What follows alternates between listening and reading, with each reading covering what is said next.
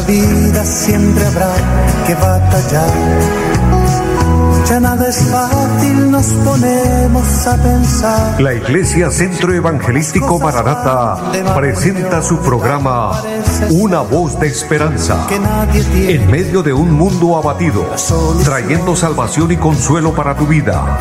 Con la dirección del pastor Hernando Fonseca. Bienvenidos. Volverá,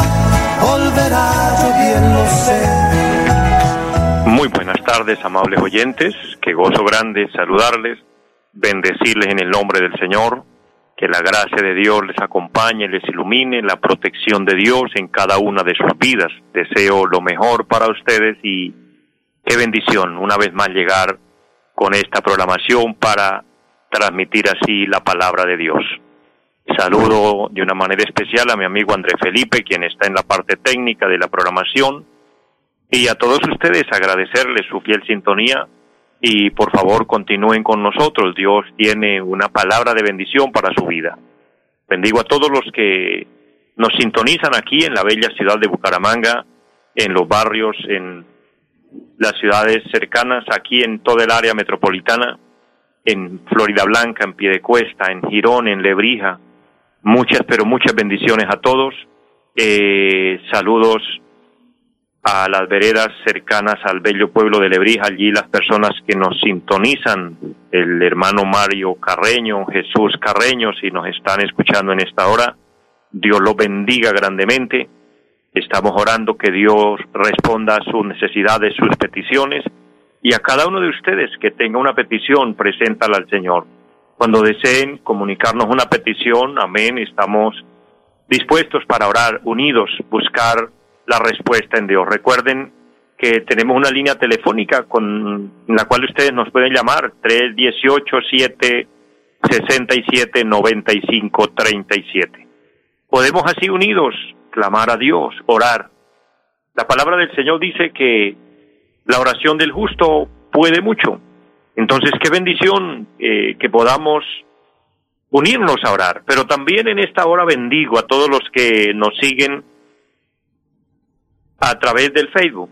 Es una bendición grande estar con ustedes y gracias por sintonizarnos, por eh, buscarnos a través de, de, este medio y poder llegar hasta sus vidas y estar ahí unidos haciendo este trabajo para Dios. Saludo en esta hora a Flor María Moreno. Qué gusto saludarle. Dios le bendiga grandemente. Dios bendiga su vida. Carmen Sofía Corredor. Que la gracia de Dios también esté con usted Gracias por sus palabras de bendición. Y la hermana Dilsa Hernández. Qué gozo poder saludarle, mi hermana Dilsa, que la gracia de Dios esté en su vida, Dios la bendiga grandemente, Dios bendiga a su familia y a todos, a todos, muchas, pero muchas bendiciones. De hecho, quiero enviar un saludo especial a toda la iglesia en pie de cuesta. Mis hermanos amados, que Dios por su misericordia me permite pastorear les bendigo, les amo en el Señor y me siento agradecido con Dios de estar al frente de esta congregación preciosa, trabajando para el reino de los cielos, enfocados en un objetivo y es alcanzar la vida eterna. Nuestra meta es llegar al cielo, nuestra meta es llegar al final. El Señor dijo, el que persevere hasta el fin, este será salvo. Por eso perseveremos, mantengámonos firmes. Saludo a los pastores, a los siervos, siervas de Dios, y les motivo, les motivo a seguir adelante, no desmayar. El Señor está siempre con nosotros, Él nunca nos ha dejado, porque estamos bajo una promesa divina, y esa promesa es para todos. Los siervos de Dios, la sierva de Dios, los hermanos, las hermanas, todas las congregaciones, todos los que hacemos la obra de Dios, en el lugar donde estemos, sintámonos eh, cubiertos con esta promesa que dice el Señor, no te dejaré ni te desampararé. Esta palabra fue efectiva en la vida de Josué, un gran líder que guió al pueblo de Israel y Dios le dijo, estaré contigo donde quiera que vayas, no te dejaré ni te desampararé y funcionó. Funcionó esa promesa porque quien lo prometió fue Dios. Pero hoy, el Josué de hoy somos nosotros, los que estamos al frente, los que estamos trabajando, los que estamos sirviendo al Señor, usted que es hijo e hija de Dios, está en línea de batalla, está luchando por su salvación, por la vida eterna, pues para usted es esta promesa. Usted que está pasando pruebas, que está en dificultades, confía en el Señor. El Señor te dice hoy, no te dejaré ni te desampararé. Envío saludos a mi hermana Teresa Arenales, qué gozo poder saludarle, mi hermana, que la gracia de Dios bendiga su vida, su familia y qué gozo grande tenerle en línea y estar ahí unidos. Unidos en este momento, como dijimos inicialmente, para orar. Vamos a orar al Señor, vamos a pedirle a Dios que nos bendiga, pidiendo la bendición del cielo, pidiendo la bendición para nuestra vida espiritual, pero también para nuestra vida física. Si usted necesita fortaleza espiritual, estoy seguro que Dios le va a fortalecer, Dios le va a ministrar. Pero si usted necesita fortaleza física, salud para su cuerpo, también Dios se va a glorificar y Dios va a sanar. Y aquella personita que necesita que se abran puertas, puertas de empleo, puertas financieras, que Dios bendiga eh, proveyendo un trabajo, bendiciendo su negocio, bendiciendo su empleo, bendiciendo eh, su familia, Dios lo puede hacer también, porque es que para Dios todo le es posible. Antes de orar, envío saludos a la bella ciudad de Barranca Bermeja, que gozo grande saludar a mi hermana Victoria Mantilla, que Dios la bendiga, mujer de Dios, Dios bendiga su vida, su ministerio, su, su familia pastoral, Dios lo bendiga grandemente, Dios bendiga la labor que ustedes realizan allí y a todos los que nos oyen en Barranca, muchas bendiciones. A mi hermana Eva Pacheco, que gozo saludarle, mujer de Dios, y gracias también por sus palabras de saludo, por sus bendiciones. Todo esto es motivante, todo esto es maravilloso porque nos sentimos unidos, nos sentimos acompañados, nos sentimos que somos el pueblo de Dios y los que se pueden conectar a través del Facebook, pero los que no, que están allí a través de la radio, igual nos sentimos unidos con ustedes, sentimos ese, ese calor de cristianos, ese calor de hermanos, de pueblo de Dios, de hijos, de hijas de Dios, y aquella personita que tal vez eh, no ha dado este paso de fe, no ha aceptado a Cristo como Señor, no quiere decir que por eso es excluido, no, por supuesto que no. Nosotros le amamos, el Señor le ama con todo el amor, con todo el corazón, y el Señor quiere que usted sea salvo. ¿Qué tenemos que hacer? Entregar nuestro corazón a Cristo. Decirle, Señor, te entrego mi corazón y mi vida, le pido perdón por mis pecados y te acepto como mi Señor y mi Salvador. Y pedirle al Señor que nos selle con su Santo Espíritu. Ese, ese es el modelo, el paso de fe, pero hacerlo de verdad, de corazón, con un verdadero arrepentimiento. Esa es la bendición de la vida cristiana, del paso a la vida de fe y por ende el paso a la vida eterna.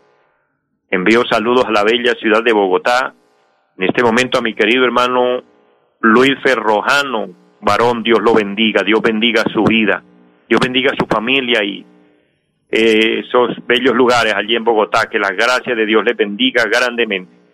Y vamos a orar, vamos a pedir al Señor que nos bendiga en esta hora. Presenta tu necesidad, tu petición delante de Dios. Padre y buen Dios que está en el cielo, le damos infinitas gracias. Gracias por darnos la vida, por la salud que nos regala. Gracias por este momento maravilloso, por permitirnos realizar esta programación. Bendice Dios esta emisora. Bendice los medios por los cuales este programa se realiza. Eterno Señor, todo lo que tú utilizas para llegar a muchos lugares con esta palabra, bendice grandemente, Señor. Dios, mira cada necesidad, cada petición, mira cada hermano, a cada hermana, allí todos los que a la distancia nos siguen, aquellos que necesitan fuerza y fortaleza espiritual, ministrales, eterno Señor. Aquella persona que está mal de salud, que quiere un milagro de sanidad, tu palabra dice que tú llevaste nuestras enfermedades y que por tu llaga fuimos curados. Opera ese milagro, Señor. Lo pido en el nombre de Jesús de Nazaret. Bendice a todos, Dios. Padre maravilloso, abre puertas de bendición. Aquella persona que necesita un empleo, Dios, glorifícate, bendice las empresas. Aquellas empresas que dan empleo a muchas personas y así muchas familias son bendecidas. Dios, glorifícate grandemente. Bendice los negocios, bendice los trabajos. De hecho, tu palabra dice que en toda labor hay fruto y aquella persona que desea laborar, que desea trabajar, tú le vas a bendecir porque ese es el orden divino, ese es el orden de la palabra, para lo cual lo que necesitamos es creer y para el que cree todo es posible. Lo declaramos en el nombre de Jesucristo y damos muchas gracias. Amén. Amados, después de orar sentimos paz, tranquilidad, gozo. Nuestra fe crece, nuestra fe se fortalece, así que sigue creyendo, cree por tu milagro y verás la obra realizada en su vida. Hago un paréntesis en esta hora para recordarles, mis amados, un anuncio que doy todos los días, recordarles, amado pueblo de Dios, amada iglesia, todos los amables oyentes en los diferentes lugares, estemos listos, estemos preparados porque Cristo viene pronto. Él prometió venir, volver por su iglesia, venir a llevarnos a su presencia, y Él lo va a hacer en cualquier hora. No sabemos el momento. La palabra dice que debemos estar preparados, ser como aquellos siervos que aguardan a que su Señor regrese, pero el día y la hora nadie lo sabe. Solo que el Señor nos dejó algunas señales. Hay profecías cumplidas y hay señales que hoy anuncian que estamos pronto a irnos de esta tierra. Amados, la maldad es mucha y este es parte del cumplimiento profético. La apostasía es mucha. La mentira, el engaño, la falsedad que hay hoy es demasiado. La injusticia que vivimos hoy, que vemos, es terrible. El desenfreno de pecado, el desenfreno de, de maldad, de corrupción, hoy se está cumpliendo lo que la palabra del Señor dice y es que a lo malo se le dice bueno y a lo bueno se le dice malo. Porque hoy aquella persona que puntualiza el pecado, que habla contra lo que ofende a Dios, contra lo que es desagradable delante de Dios, lo mandan callar o nos mandan callar. Y si es el caso, hasta somos sancionados y para la cárcel. Es terrible, porque hoy a lo malo se le llama bueno. Por eso estemos a la expectativa, pueblo de Dios, porque la palabra dice que sería como en los días de Noé, cuando la maldad estaba en un desenfreno tremendo y no entendieron hasta que vino el diluvio y se los llevó. Amados, que hoy nosotros podamos ya tener esto como experiencia y decir, no, hay que estar listos, hay que estar preparados para no irnos a quedar.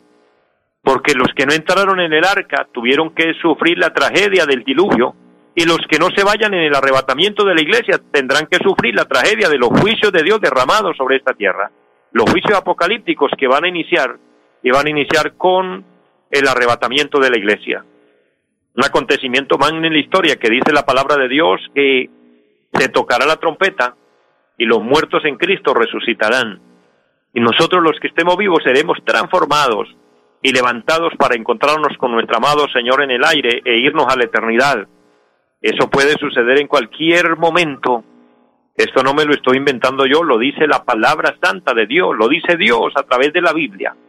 Y lo que Dios dice se cumple. El mismo Señor dijo, el cielo y la tierra pasarán, pero mis palabras no pasarán.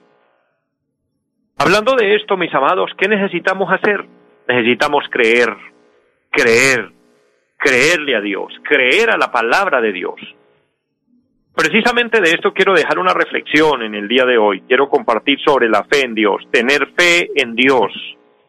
Y quiero leer un pasaje muy precioso, aunque vamos a mirar algunos versículos de la Biblia, pero vamos a iniciar en la primera carta del apóstol Pedro, allí donde él escribe, la primera carta, el capítulo 1, el versículo 3, quiero leer este pasaje a favor de todos y dice así la palabra del Señor. Bendito el Dios y Padre de nuestro Señor Jesucristo, que según su grande misericordia nos hizo renacer para una esperanza viva por la resurrección de Jesucristo de los muertos, para una herencia incorruptible, incontaminada e inmarcesible, reservada en los cielos para vosotros, que sois guardados por el poder de Dios mediante la fe para alcanzar la salvación que está preparada para ser manifestada en el tiempo postrero, en el cual vosotros os alegráis, aunque ahora por un poco de tiempo, si es necesario, tengáis que ser afligidos en diversas pruebas, para que sometida a prueba vuestra fe, mucho más preciosa que el oro, el cual aunque perecedero se prueba con fuego, sea hallada en alabanza, gloria y honra, cuando sea manifestado Jesucristo, a quien amáis sin haberle visto, en quien creyendo, aunque ahora no le veáis, os alegráis con gozo inefable, glorioso, obteniendo el fin de vuestra fe, que es la salvación de vuestras almas. Amén. Qué pasaje tan extraordinario, tan poderoso encontramos aquí. Cómo Dios utiliza al apóstol Pedro para hablar unas verdades trascendentales, unas verdades eh, poderosas. Él nos habla de un renacimiento, Él nos habla de el Espíritu Santo aquí, utilizando al apóstol Pedro, nos habla de renacer, es decir, de que estábamos muertos en delitos y pecados y al creer en Cristo volvimos a la vida, porque la vida es, eh, en este término espiritual, volver a tener conexión con Dios, la relación que estaba rota, volver a arreglarla, volver ahora a tener esa comunión y poder acercarnos a Dios y esa parte de renacer, de, de, aceptar a Cristo y nacer de nuevo, tener vida nueva en Cristo, porque por eso dice la palabra de Dios, de modo que si alguno está en Cristo, nueva criatura es. Ese nuevo nacimiento nos hace herederos, herederos de algo extraordinario. El versículo 4 dice, para una herencia incorruptible, incontaminada e inmarcesible, reservada en los cielos para vosotros. Esa herencia se refiere a la casa del Padre, la casa del Padre de la que nos habló el Señor Jesucristo allá en el capítulo 14 del Evangelio según San Juan cuando dice, en la casa de mi Padre muchas moradas hay. Esa es la herencia de Cristo y esa herencia es trasladada a la iglesia, quienes vamos a ser la esposa de Cristo, para que vivamos allí en esa morada, en ese en esa herencia incorruptible, la casa del Padre. El rey David sabía de la casa del Padre. Por eso en el Salmo 23, un salmo tan reconocido por el pueblo de Dios, que de hecho es el mejor de los poemas que podamos, que hayamos podido encontrar, terminando el Salmo 23, en la última parte del versículo 6, el rey David dice, y en la casa de Jehová moraré por largos días. Con gran respeto, el, rey David dijo, la casa de Jehová, la casa de Dios. Dios tiene casa. Cristo dijo, la casa de Dios es mi casa porque dijo, es la casa de mi Padre, es mi herencia, y Él prometió llevarnos allí. ¿Qué tenemos que hacer para llegar allí? Tener fe en Cristo, tener fe en Dios. Esta fe nos sostiene, nos mantiene, porque la fe en Dios nos guarda. Dice el verso 5 que somos guardados por el poder de Dios mediante la fe nos guarda de los ataques de Satanás, nos guarda de las tentaciones, nos guarda de, de todo lo que el enemigo lanza en nuestra contra y de aquellas circunstancias que muchas veces en nuestras fuerzas no podríamos pasar. La fe nos da fuerza, la fe nos da esperanza en Dios y nos da fortaleza y continuamos. Pues el mismo pasaje dice que nosotros ahora al saber de estas cosas nos alegramos. Claro que nos alegramos. Pero ¿qué pasa? Nos alegramos porque viene algo grande, porque nos espera algo grande, pero mientras estamos aquí, estamos sometidos a prueba. El verso 7 dice, sometida a prueba vuestra fe, la cual se prueba como el oro, el, el cual aunque perecedero se prueba con fuego. El verdadero oro hay que meterlo al fuego para que se queme lo que no es oro y quede lo que es lo real. Así nuestra fe tiene que ser probada. Por eso aquí pasamos diversas pruebas. ¿Y qué hacer en las pruebas difíciles? ¿Qué hacer en los momentos duros? ¿Qué hacer en los momentos cuando no sabemos qué hacer y parece que las puertas se nos cierran y quedamos como en callejones sin salida? Debemos tener fe en Dios. Tener fe en Dios es una palabra muy bíblica, es una palabra muy acertada para el cristiano, para el hombre y la mujer de Dios, para los que queremos llegar al cielo. La fe es vital. Y quiero dejar unos versículos importantes de la palabra en el Evangelio según San Marcos, el capítulo 9 y el versículo 23. El Señor dice de esta manera, Jesús les dijo, si puedes creer, al que cree, todo le es posible. ¿Qué es la fe y de cuál fe habló Jesús? Jesús habló de la verdadera fe, la fe en Dios. Según Hebreos 11.1 dice la palabra que la fe es la certeza de lo que se espera la convicción de lo que no se ve. De esta fe nos está hablando nuestro amado Señor, de creer en Dios. Y aquí nos está diciendo, para el que cree todo es posible. Y esta palabra fue dada a un hombre que necesitaba un milagro, necesitaba una ayuda de Dios, pues tenía un hijo que sufría unos problemas graves, se le daban unos ataques y cuando le daban los ataques y no alcanzaban a, a intervenir, él caía al fuego o caía al agua. Era terrible, era, era una tortura. Y este hombre quería el milagro y se lo trajo a Jesús y le dijo, quiero que sane a mi muchacho. Eh, estoy afligido, estoy con un problema muy grande y no sé qué hacer. Y la respuesta de Jesús no fue, sí, yo lo voy a sanar, yo voy a hacer el milagro. No, simplemente Jesús le dijo, si puedes creer, si puedes creer porque para el que cree todo le es posible. Obviamente Jesús hizo el milagro, obviamente Jesús sanó al muchacho, obviamente Jesús respondió a la petición de este hombre, pero Jesús pidió que hubiera fe, pidió que la fe estuviera presente. Querido hermano, querido amigo, usted necesita un milagro de Dios, usted necesita una intervención de Dios. El Señor te dice hoy, yo lo puedo hacer, pero necesito que creas, que tengas fe en Dios, que tenga fe, que deposite su confianza en el Señor. Y este hombre, cuando escucha esa palabra de Jesús, al que cree, todo le es posible, San Marcos 9:24 dice, e inmediatamente el padre del muchacho clamó y dijo, creo, ayuda mi incredulidad. Me parece tan interesante el hombre del relato bíblico, lo cual se convierte en una inspiración para nuestra débil fe, porque nosotros a veces decimos que creemos, pero en el fondo dudamos. Con la boca confesamos que sí, pero a veces en el corazón estamos colocando un obstáculo y diciendo, ¿quién sabe? ¿Será que sí? ¿Será que sí Dios me oye? ¿Será que Dios va a hacer el milagro? Eso es duda, eso es incredulidad. Pero este hombre nos da un, una inspiración maravillosa cuando él dice, yo creo, pero ayuda mi incredulidad.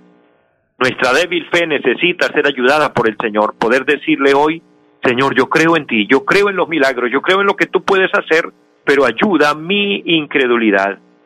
Más adelante, en el mismo Evangelio según San Marcos, el capítulo 11, el Señor está hablando con sus discípulos que, a quienes quiere eh, fortalecerle su fe, con quienes quiere eh, hacer algo extraordinario y dejar en ellos una fe bien firme. Y les recuerdo nuevamente la cita bíblica, San Marcos 11, 22, dice, respondiendo Jesús les dijo, tened fe en Dios. Un versículo corto, pero con un contenido profundo, con un contenido amplio. Cuando Jesús quiere fortalecer la fe de sus discípulos, les dice, tened fe en Dios. Este es el punto central de esta reflexión que quiero dejarles hoy en el corazón. Cuando Jesús utiliza este término, tened fe en Dios, quiso correr el velo de nuestros ojos, quiso que se quitara esa venda que tenemos, para que analicemos y miremos cuál es el objeto de la fe. ¿En qué estamos creyendo? Porque a veces creemos, pero estamos empleando medios equivocados en nuestra fe. Porque yo he oído de personas que creen en un ídolo. Un ejemplo simple. Alguien dice, yo le tengo fe a San Pedro, a San Juan, a San Antonio, al arcángel Gabriel, yo le tengo fe a la matica de sábila que coloco, que cuelgo aquí en la puerta. Yo le tengo fe a la herradura de caballo que tengo colgada aquí en mi casa. Yo le tengo fe a, a, hacer una agüita y a hacer rieguitos en la casa para ver si eso me trae bendición. Mi amado, esto es utilizar una fe totalmente equivocada y desviada. Porque ni es un profeta, ni es un apóstol, ni es ningún ningún ídolo creado por el hombre el que puede obrar, el que puede obrar en Dios. La fe debe ir dirigida directamente a Dios. El Señor dijo, tened fe en Dios.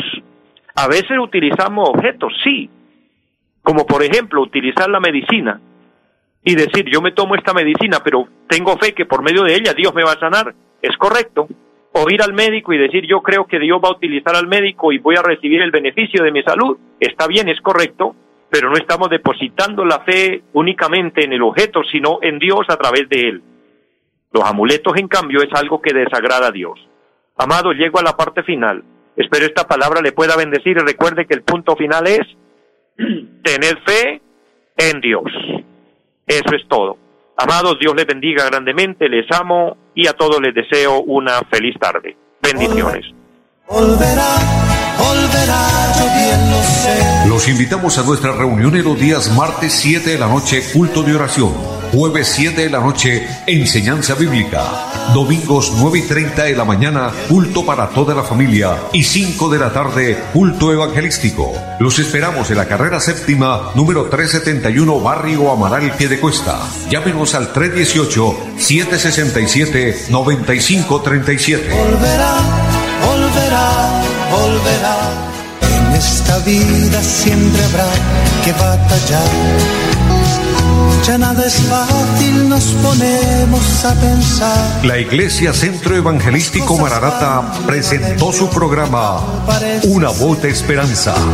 Los esperamos en nuestra próxima emisión. Volverá, volverá, yo bien lo sé. Y mi alma ya se desespera por volar.